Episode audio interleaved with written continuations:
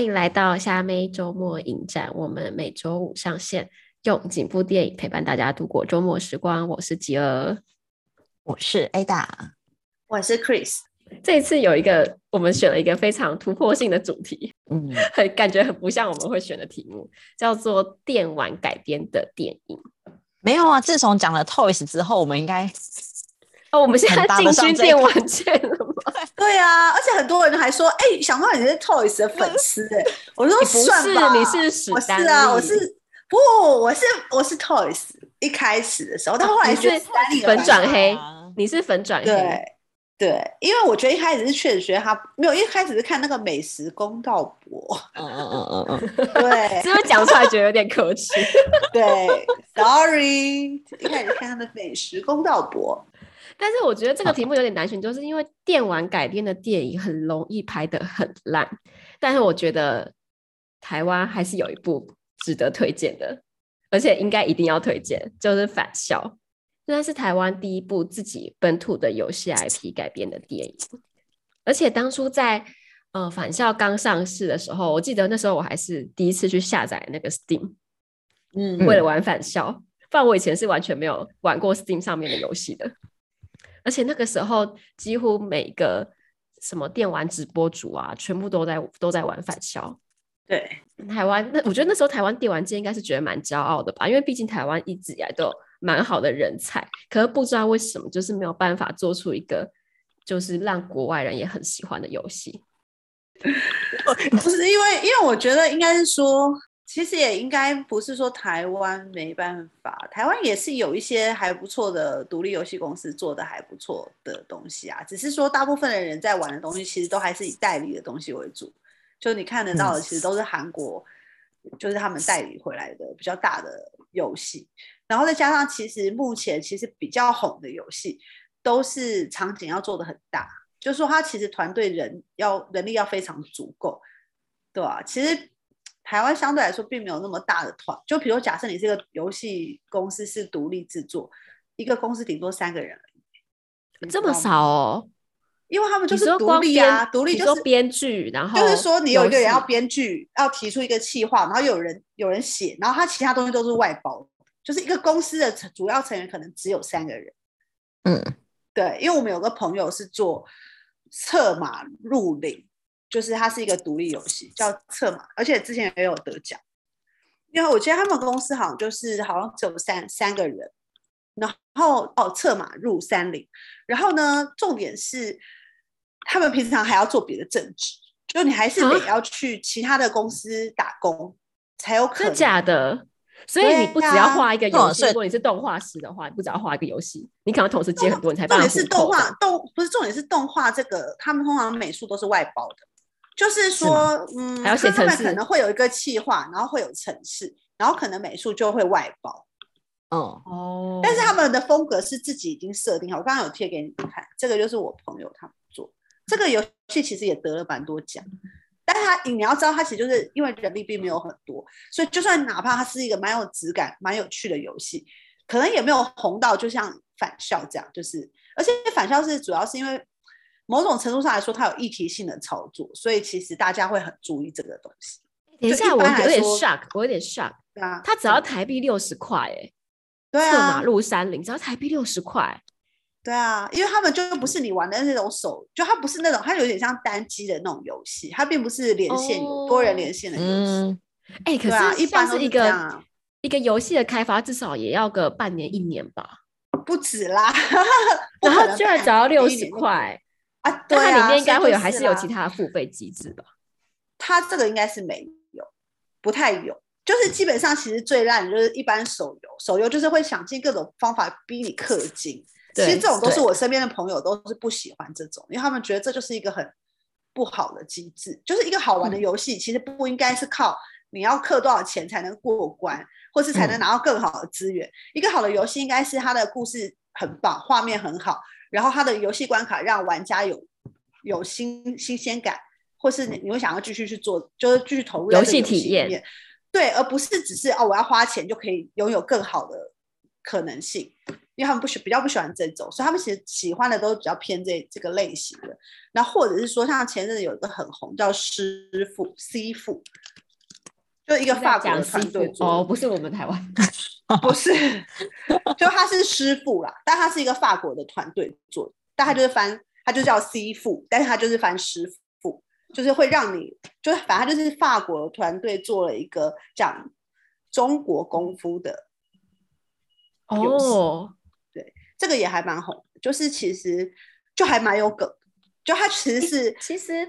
不是有不是这种游戏圈的人，像我们这种，我真的平常不会知道这些事情哎、欸，因为我平常我就是只能看就是 App Store 会推荐什么，或者排行榜是什么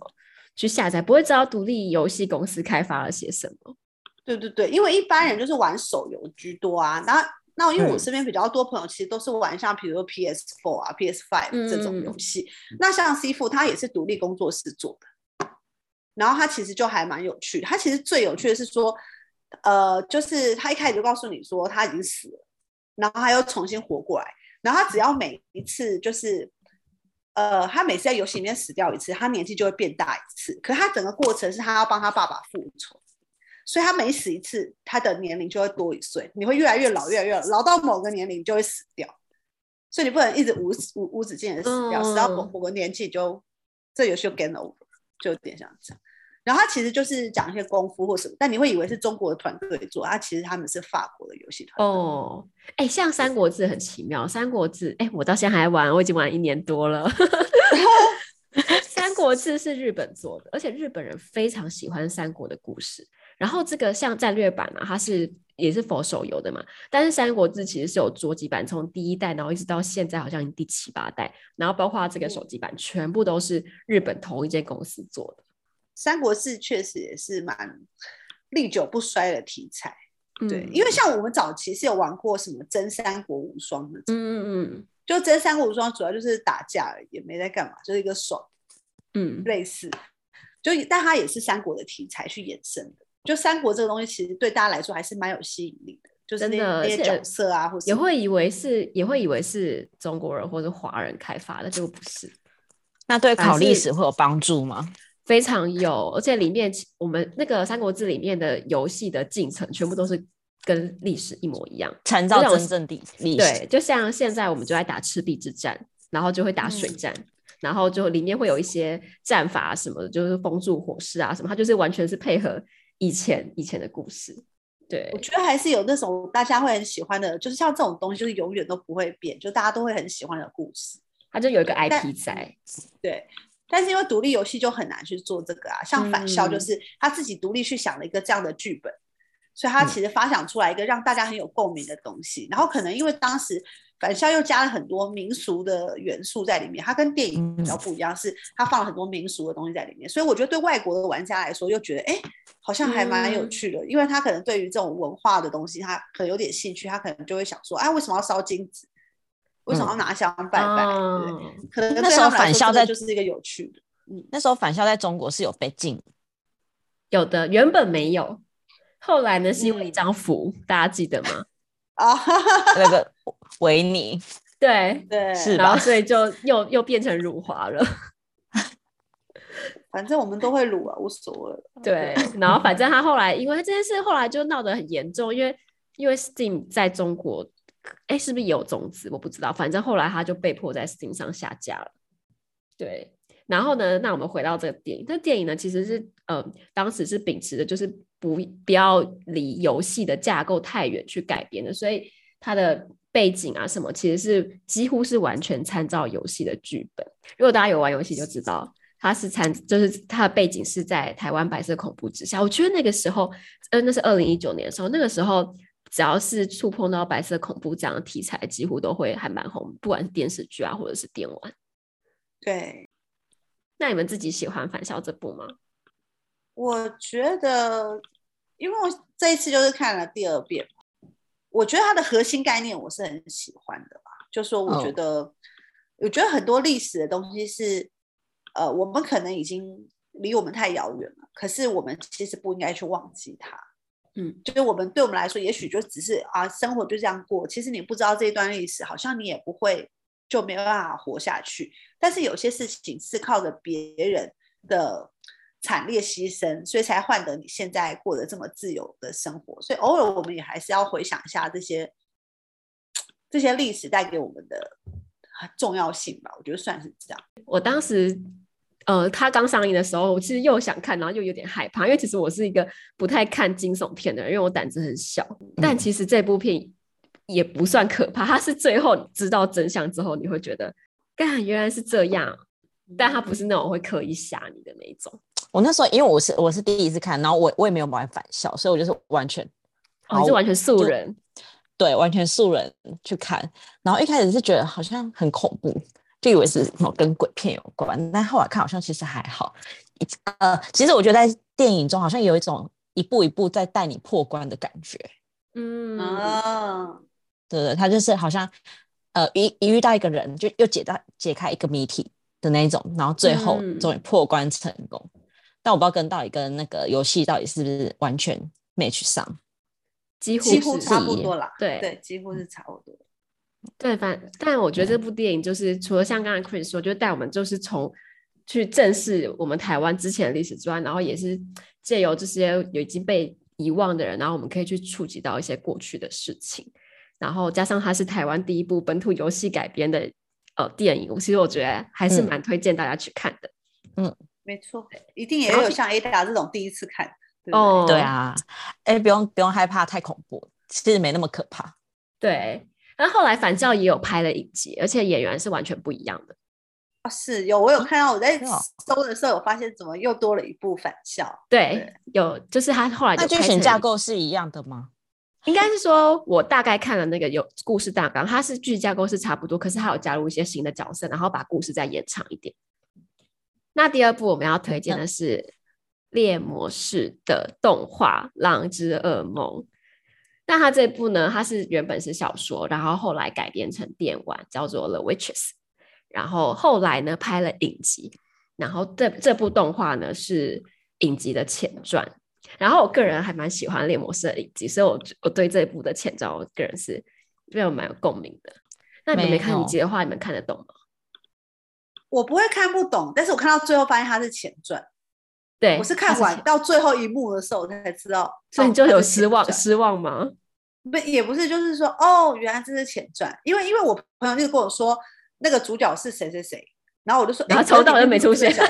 对，然后我就说，那可能是不一样的东西吧，没关系，好了，对，然后就看到最后发现，哦，原来是这样，那小孩啊，对，这是前传喽，这样大概是这样，但我我是蛮喜欢他的概念啊，就是我我自己觉得。应该是说，我觉得猎魔士其实很妙。其实猎魔士当时他在波兰这个小说家写完之后，其实他是没有很红的。嗯，他因为他一开始没有英文版，然后呢，后来后来出了，所以那时候因为不算热销，所以波兰这家游戏公司在买的时候，他只花一万美元就买下他的小说改版的权利金。没错，他非常的便宜就买了，结果后来游戏就大红大红。对，对，因为因为他们一开始没有英文版啊，所以我觉得。知名度相对来说并没有那么高，对，也是一个蛮有趣的小插曲。然后，嗯、呃，这这一部的主角其实是在影集里面主角的师傅，然后在影集里面第二季的时候出现，所以大家可能就是如果只有看如果只有看那个前传的话，会不知道影集发生什么事情。我就会很推荐大家也可以去看影集。然后这部动画呢，我觉得它的动画效果做得很好，它打斗的画面很华丽。然后故事很紧凑，不，因为我觉得很多那种像是日本很多电玩改编的动画，后来就会为了就是要打斗而打斗，或者是它剧情拖得很冗长，或者是种种原因，不知道为什么都会改编得很不好，就是整个节奏感都很奇怪。但我觉得这部动画节奏感很好。我觉得对一般没有看过这个小说，或者是没有玩过这个游戏，或是没有看过它真人版影集的人来说，哦，觉得可能代入感一般般，会比较对，嗯，对啊，嗯，但我是蛮喜欢它原本有个概念，就是呃，就它有里面有讲到说，面对不一样的、跟你不一样的人，杀戮比容忍还要简单，嗯、就是我跟你不一样，我我就把你杀掉就好了，这就就是我我根本不想去容忍你或包容你，其实我就杀掉你是最简单。对，我觉得很多时候面对很多事情都是这样，就是反正我不认同你，我就直接把你，就是赶走或干掉你，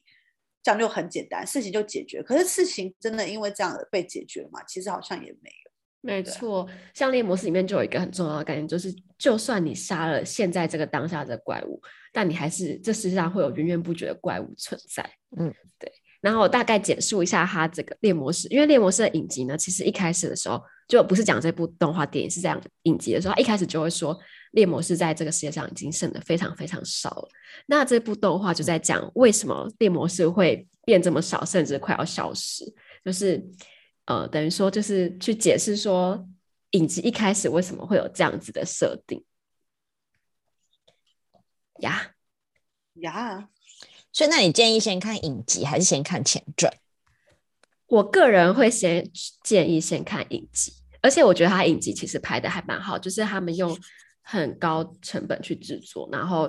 整个画面感啊，然后整个故事都讲得很好。但是呢，因为你们应该看得出来，猎魔士是一个。故事世界观非常庞大的故事，他在讲，嗯，虽然有有一个呃会去就会有猎魔士集团，那到影集的时候呢，它会变成一个全新的大陆，然后大陆上也有非常多的王国，那当然王国之间会有角力之争，然后还会每一个王国都会有个巫师，巫师自己有个团体，所以它其实有点像《冰与火之歌》，它是一个非常庞大的世界观，嗯，所以第一季呢，它会在。架构世界观居多，所以你可能会觉得少闷，因为你要去认识很多新的人，然后去认识说为什么大家会这样纠葛。嗯、但第一季过后，第一季是在二零一九年上的，后来去年的时候上了第二季，到第二季的时候，你就会觉得整个节奏感就会轻松很多。